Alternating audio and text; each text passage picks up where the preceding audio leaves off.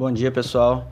É, vamos retomar né, nesse podcast aqui os conceitos que nós começamos a falar e a discutir na, na última aula em relação aos preconceitos linguísticos. Né? Primeiro, a gente, eu tracei com vocês o conceito de preconceito linguístico histórico, que vai desde palavras que deixaram de ser utilizadas até quando uma palavra nem mesmo chegou a ser dicionarizada, porém ela já caiu em desuso pelo passar do tempo, pelo decorrer do tempo.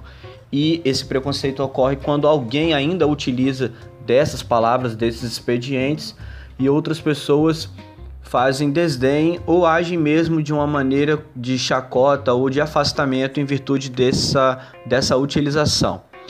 O preconceito linguístico regional, que é o mais comum, o mais encontrado e o mais, é, como poderemos colocar, o de maior trato na nossa realidade, né, dentro de sala de aula, da nossa realidade é, cultural, na nossa realidade profissional, melhor dizendo, é um preconceito em relação a variações, né, não somente de sotaque, mas de palavras de expressões em substituição de outras palavras, né? E essa substituição dessas palavras, esses sotaques, eles são oriundos meramente de aspectos históricos locacionais ou de locais, né, do ambiente. Então, aqueles ambientes que a pessoa nasceu, que a cultura, que a questão é, toda tradicional traz como aquela como uma espécie de identificação. Então, aquele falante com aquela variante, ele possui uma, uma característica própria, uma identidade própria daquele local. E há o preconceito quando é, o seu interlocutor, o seu destinatário de um diálogo, de uma discussão ou de uma transmissão de uma mensagem, ele repudia, ele refuta e ele age né, dessa maneira, é, rejeitando todas essas variantes que são ocasionadas ou oriundas meramente pela questão de ambiente, de espaço a qual a pessoa ela foi criada. O preconceito linguístico cultural, ele também, né, como a gente acabou de colocar aqui no preconceito linguístico regional, o cultural ele também faz uma certa, um certo contraponto com essa questão de ambiência, né? Então é a cultura daquele determinado povo, a cultura daquela determinada é, pessoa ela vai utilizar-se daqueles expedientes e vai haver o preconceito quando houver a questão de rechaçar, quando houver a questão de se distanciar ou de fazer um julgamento negativo quanto àquelas utilizações é, linguísticas desses vocábulos e dessas expressões culturais. O preconceito linguístico social, como nós também vimos no, no na quarta-feira anterior, é o preconceito linguístico que vai abarcar, que vai englobar todos os preconceitos.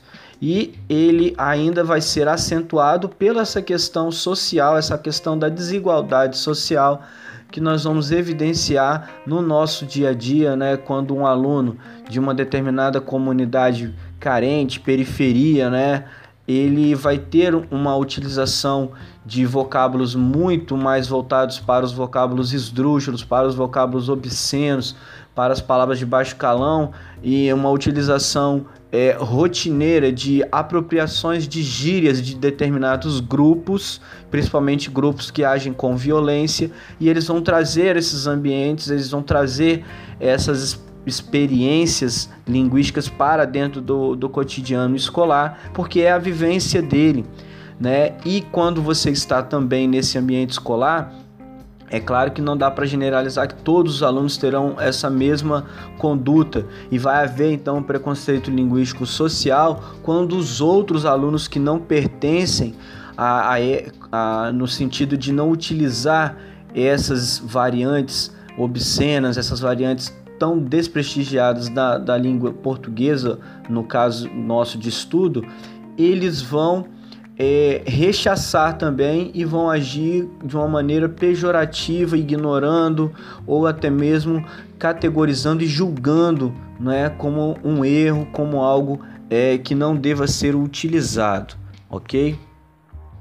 Dando seguimento, né, nós vamos falar também que A educação linguística necessita estar voltada para a construção da cidadania em uma sociedade verdadeiramente democrática, que nós discutimos sobre por que, que a nossa sociedade ela não é verdadeiramente democrática, né? Haja visto que a língua é, a lei, na verdade, ela é escrita com os preceitos e um deles é de que todos são iguais perante a lei, mas a própria lei escrita não é de conhecimento de todos os falantes, ok?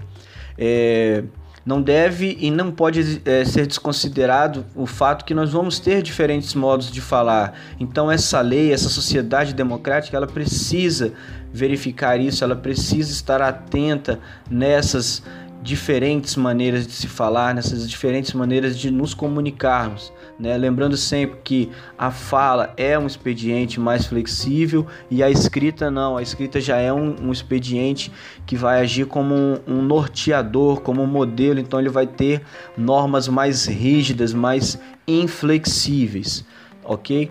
É... Sendo assim, ainda vamos continuar é, falando sobre a questão do preconceito linguístico, que pode ser classificado também como um preconceito invisível. Será que o preconceito linguístico pode ser classificado como um preconceito invisível?